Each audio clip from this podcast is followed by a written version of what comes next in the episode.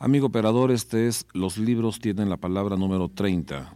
5, 4, 3, 2, 1.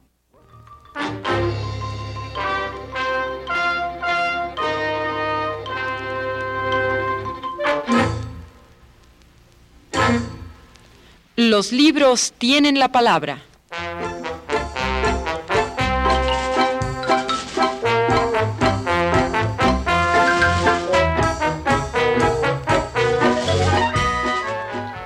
Una crónica de la literatura mexicana.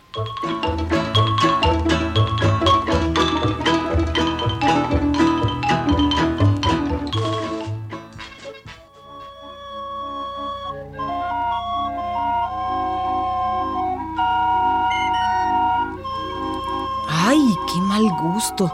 ¿Ya te fijaste en ese cartel pegado en la pared? ¡Ay, qué gente tan cochina, de veras! A ver, a ver, déjame ver de qué se trata. Mm, quise hacer un buen chisme, a ver. Mira lo que dice aquí.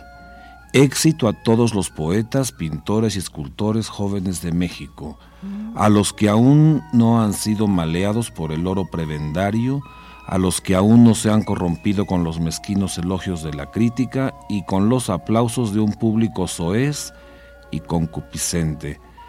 Pido la cabeza de los ruiseñores escolásticos que hicieron de la poesía un simple cancaneo rapsoniano subido a los barrotes de una silla, desplumazón después del aguacero en los corrales edílicos del domingo burguesista. Ay. No, no, no te rías, hombre. Esto va a quitarle el sueño a más de uno. Sí.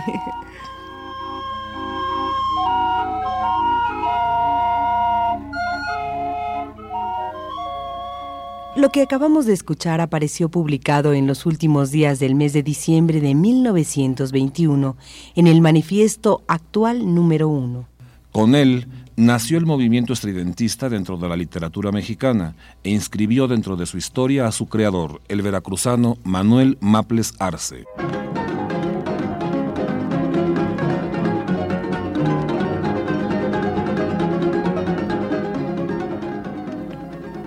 Maples Arce nace con el siglo en la ciudad de Papantla, pero de muy pequeño es trasladado por su familia a Tuxpan, Veracruz.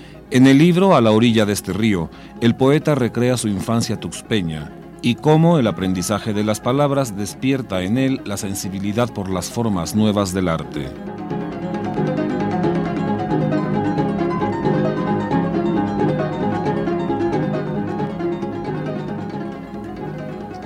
Después de una tarde de alegre merienda en casa de Jano Chao, en que había enriquecido mi lenguaje con alguna de esas palabras hostiles, heterodoxas, que sonaban a pendencia, regresé a casa lanzándolas a la cabeza de los transeúntes como guijarros.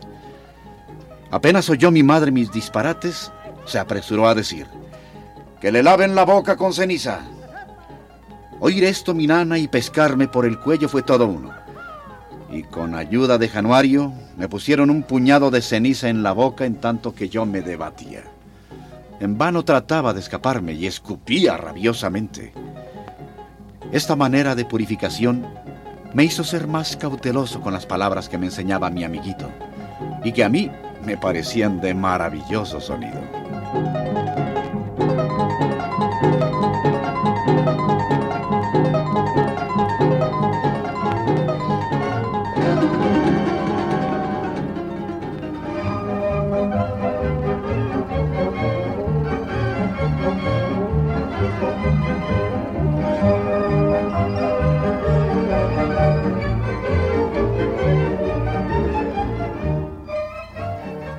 Así, el Maples Arce adolescente fue construyendo su personalidad de poeta ansioso ante lo nuevo, escandalosamente estridente, tanto en la poesía como en el vestuario.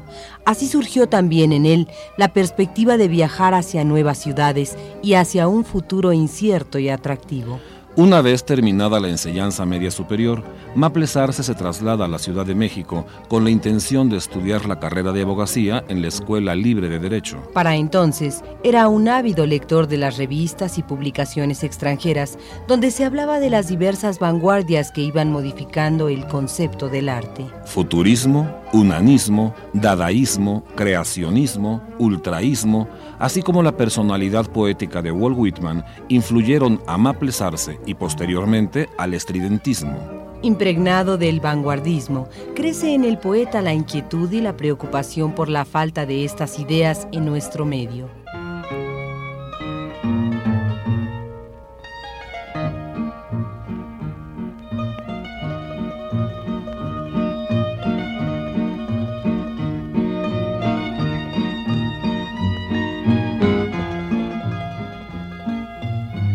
La ciudad que a veces me era hostil y otra seductora, me ofrecía los elementos del éxtasis y la magia evocadora. Yo estaba en medio de aquel andamiaje, alerta a la sensación, al relámpago imaginativo, a la comunicación humana y a la instancia fugaz. Los días maduraban mis sueños. Y así fue como forjé mi disciplina. Encontré mis temas esenciales y concebí la operación poética que renovaría la literatura de México.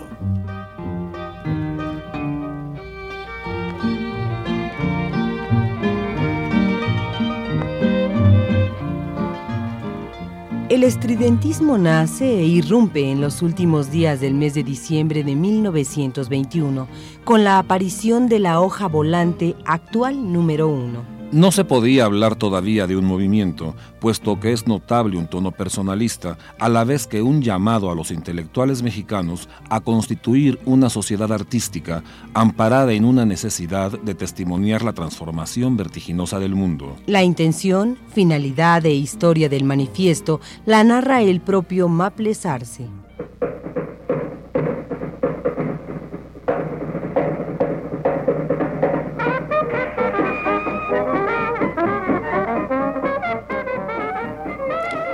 Había pensado reiteradamente en el problema de la renovación literaria. La estrategia que convenía era la acción inmediata y la subversión total. Había que recurrir a medios expeditos y no dejar títere con cabeza. La madrugada aquella me levanté decidido. Y sin que me diera ningún mensaje de la corregidora, pues no estaba yo de novio, ni chocolate previo que recuerde, me dije, no hay más remedio que echarse a la calle y torcerle el cuello al doctor González Martínez. Escribí un manifiesto. Me fui a la imprenta de la escuela de huérfanos y horas después aparecía la hoja llamada Actual.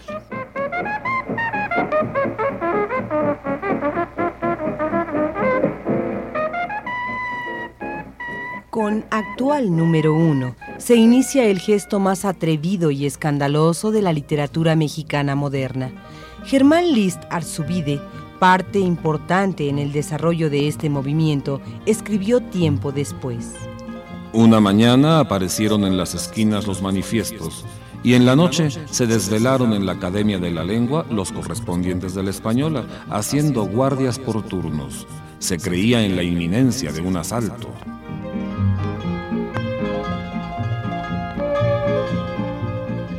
En 1922 aparece el libro Andamios Interiores de Manuel Maples Arce, obra costeada por él mismo y con el subtítulo de Poemas Radiográficos. Con él se inaugura en México una visión original de la realidad y en especial un lenguaje moderno, vanguardista, nunca antes visto en las letras nacionales con un sentido tan orgánico.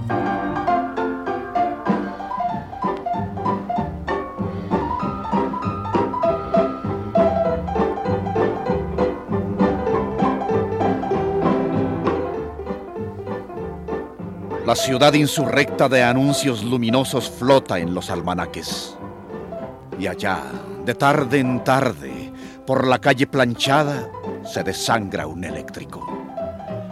El insomnio, lo mismo que una enredadera, se abraza a los andamios inoples del telégrafo. Y mientras que los ruidos deserrajan las puertas, la noche ha enflaquecido lamiendo su recuerdo.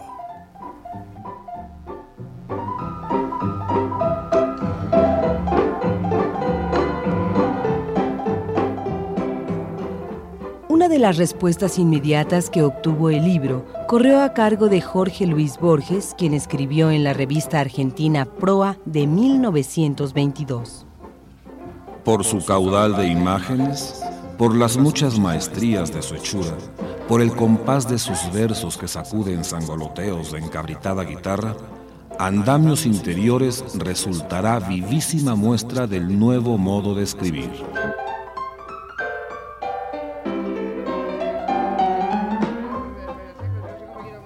Otra respuesta favorable surgió desde el Universal Ilustrado. Arqueles Vela publicó una elogiosa nota al libro y se adhirió incondicionalmente al movimiento estridentista, del cual con el tiempo sería su mejor prosista. El Universal Ilustrado fue la única tribuna del periodismo mexicano que acogió con simpatía las ideas renovadoras del estridentismo. De esta manera, la información del movimiento llegó a la provincia y fue precisamente en la ciudad de Puebla donde se recogió el llamado de Maples Arce. Con él se pusieron en contacto Germán Liz Arzubide y Salvador Gallardo, quienes dirigían la revista cultural Ser.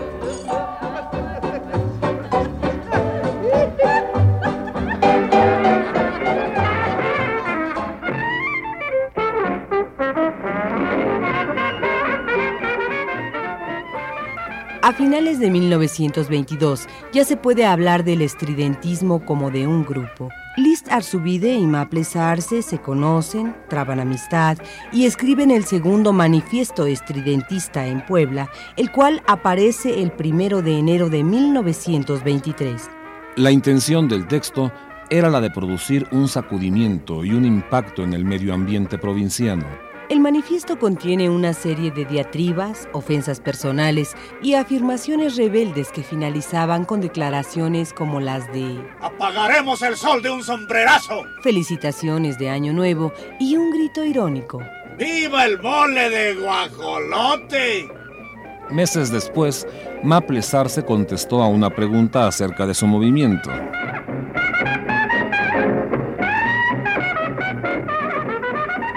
Hay teorías que niegan la existencia de Dios.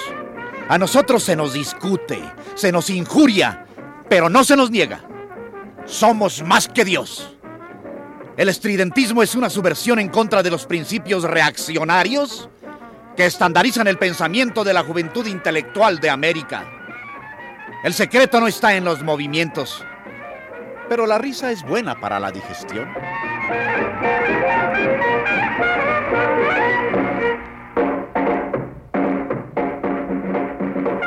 El 15 de abril de 1923 se publica en el Universal Ilustrado, TSH, el poema de la radiofonía de Manuel Maples Arce, texto leído una semana antes de la inauguración de la radioemisora La Voz de América Latina.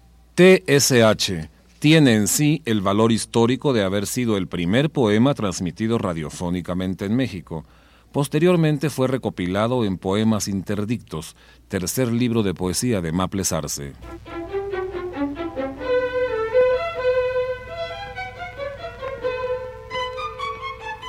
TSH de los pasos hundidos en la sombra vacía de los jardines.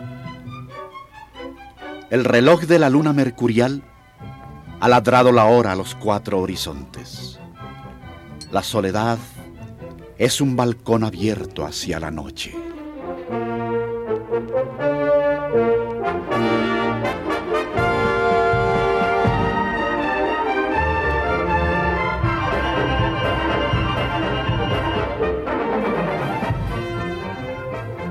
En la Ciudad de México, los estridentistas comenzaron a reunirse en un café de la colonia Roma que Maples Arce había descubierto y al cual el periodista Febronio Ortega bautizó como el Café de Nadie. Asistían con regularidad Maples Arce, Liz Arzubide, Salvador Gallardo, Arqueles Vela, Miguel Aguillón Guzmán y Luis Quintanilla. Los músicos Manuel M. Ponce y Silvestre Revueltas y el grupo de pintores que colaboraban con el movimiento.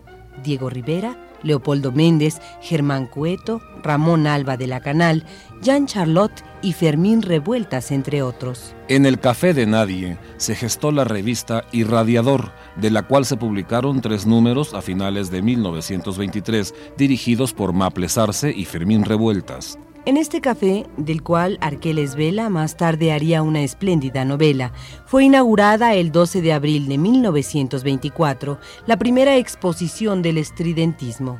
El acto consistió en una fusión armónica de literatura, música y plástica, entremezclada con anuncios comerciales como Beber Moctezuma o no beber. y Fume primores del buen tono. Ahí Maplesarse leyó el primer canto de su poema Urbe. Y es precisamente Urbe, el segundo libro de poesía de Maples Arce, publicado en 1924, con dibujos de Jean Charlotte. Con este libro, Maplesar se integra la política a la poesía estridentista. El subtítulo Superpoema bolchevique en cinco cantos y la dedicatoria a los obreros de México anticipan el programa de acción revolucionaria del poema.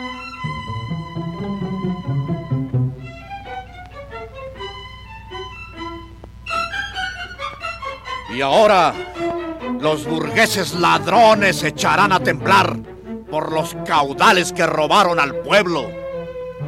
Los huelguistas se arrojan pedradas y denuestos. Y la vida es una tumultuosa conversión hacia la izquierda.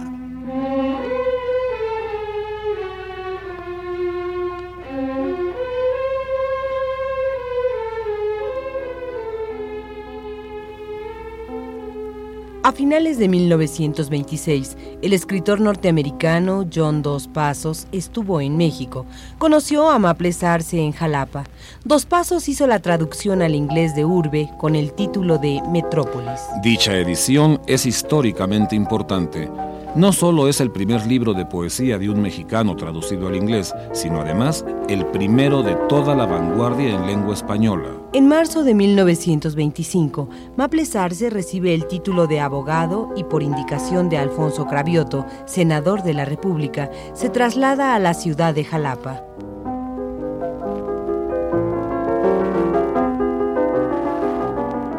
Una carta de recomendación dirigida al general Heriberto Jara, quien ocupaba la gubernatura de Veracruz, le abrió las puertas para el cargo de juez de primera instancia. Poco tiempo después, es nombrado secretario de gobierno del Estado. Paralelamente a su actividad como funcionario, Maples Arce funda en Jalapa, junto con Listar Subide, la revista Horizonte, órgano del movimiento. Después se les unen Ramón Alba de la Canal y Leopoldo Méndez. Jalapa pasa así a llamarse Estridentópolis, concentrándose ahí los estridentistas.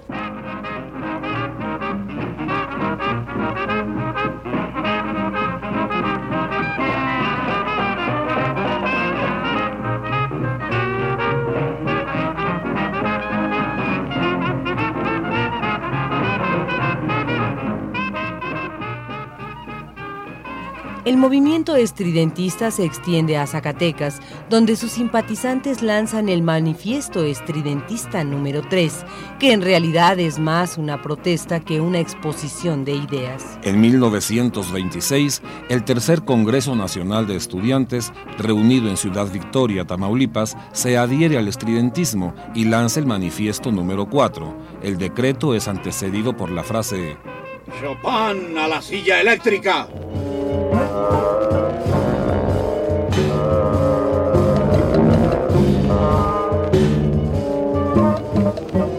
Después, comienza a hacer crisis la situación política en el estado de Veracruz. Intereses económicos, políticos y sociales provocan la caída del general Jara y con él la de los estridentistas. Maples Arce sufre un atentado, pero afortunadamente es rescatado por un amigo que lo esconde en su casa. La caída del gobierno de Jara marcó también el fin del movimiento estridentista, cuya historia e ideario plasmó Listar Subide en su libro El movimiento estridentista.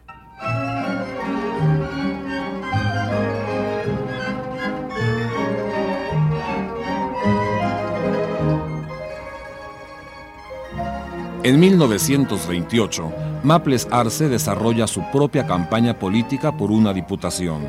Asumió la curul y comenzó las tareas políticas. Al finalizar su periodo, sintió una verdadera necesidad de alejarse de la violencia que imperaba en el país. Ingresó al servicio diplomático, al que se dedicó durante 33 años, antes de retirarse en 1967. Países como Francia, Bélgica, Polonia, Italia, Portugal, Inglaterra y Japón, al que dedicó su libro Ensayos japoneses. de 1959, así como Canadá, Líbano, Pakistán, Panamá, Chile y Colombia, entre otros, son testigos de su labor diplomática y de su fiel observancia de la realidad.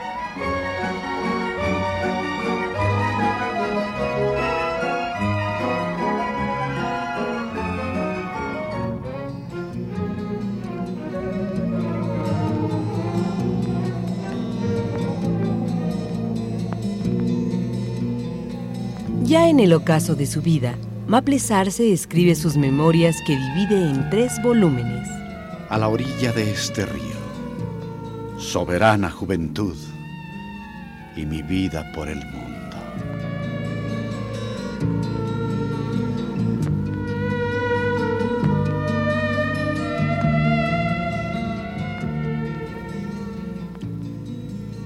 Siento que he perdido el ímpetu juvenil aun cuando las agitaciones humanas golpean mi corazón. Pero no, no me doy por vencido. Estoy de pie y termino estas páginas una tarde de cielo gris, ráfagas de viento y luz adventicia antes de que la muerte me empuje al banquete hamletiano.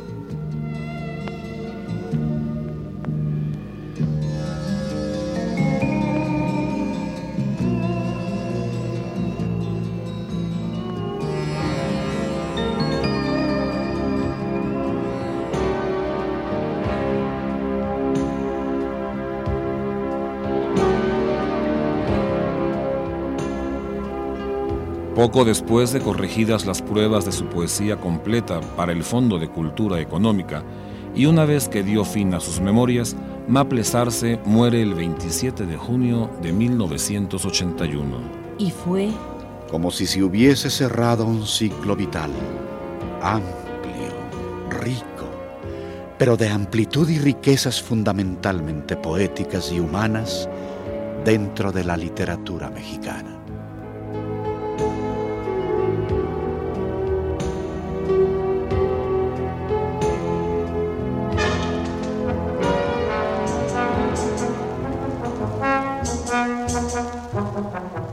Obras relevantes de la literatura, la historia, la ciencia, las ideas y el arte. Textos fundamentales para el conocimiento de México y el mundo en nuestra sección Reseña de libros. Hoy presentamos El Bordo de Sergio Galindo.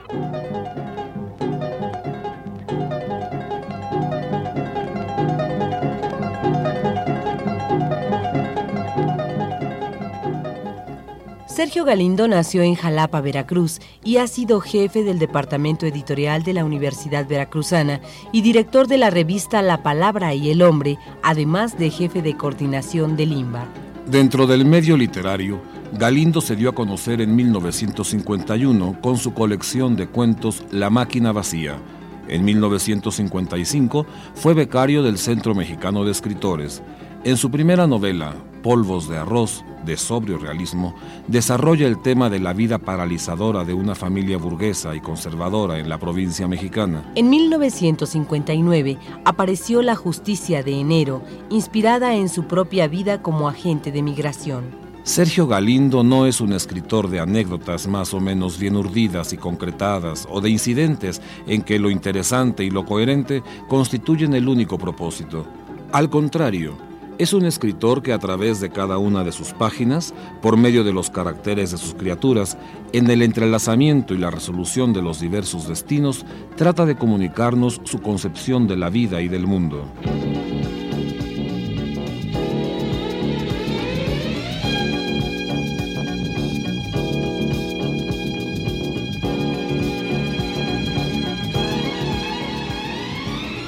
El bordo expone el problema de la fatalidad o el destino inexorable.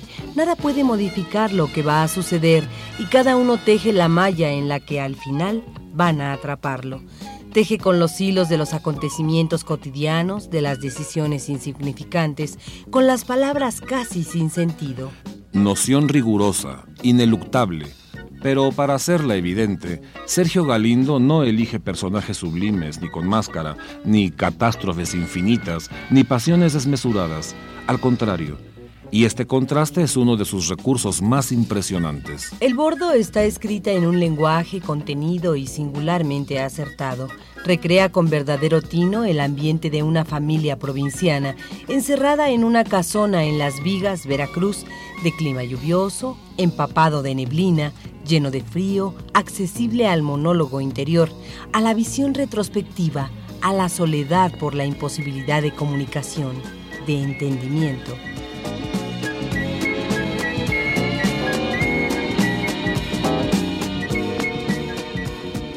Los Coviella, propietarios de El Bordo, constituyen una familia en la que dos ancianas concuñadas, viudas de origen español, poseen orgullo de raza que no es desorbitado y ambición satisfecha de dinero y bienestar. Hay dos hijos varones, Gabriel, casado con una señorita de la aristocracia jalapense, a quien la revolución hizo venir a menos. Son ricos, se aman y pronto nacerá su segundo hijo. El hermano de Gabriel es Hugo, el más joven y el que preocupa a todos con sus arrebatos, sus borracheras, velocidad y exceso de fuerza y vida, pero quien acaba de sentar cabeza con el matrimonio.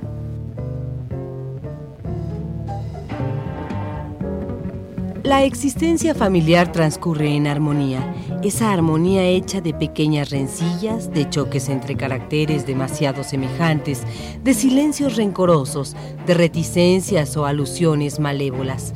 Pero las fórmulas permanecen intactas, los quehaceres se cumplen con regularidad, las costumbres podrían haber sido como una tregua de haber existido una batalla. Pero al no presentarse, las costumbres no servirán más que de breves subterfugios. De pronto, alguien, Esther, la recién llegada, la esposa de Hugo, la extranjera aún, entraba a un mundo rojo y oscuro en el que sus monólogos hallaban las palabras de lo indecible y evidenciaban la nulidad de aquella existencia. Hugo advierte también esa nulidad aunque nunca lo confiesa, aunque todo lo delata en su actitud en la desesperación con que se lanza al peligro y perece antes de que su esposa tenga tiempo de comunicarle su próxima paternidad, aunque tampoco ésta lo hubiera salvado. Esta es una novela amarga, desgarradora, veraz, pero para los habitantes de El Bordo, la experiencia se reduce a sus egoísmos, soledades y aislamiento sin remedio.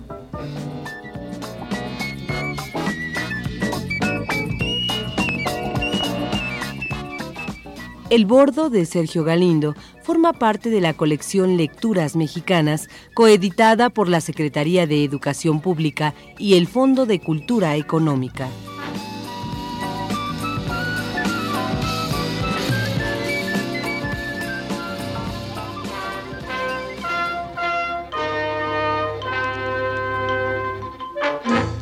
Los libros tienen la palabra. Una crónica de la literatura mexicana.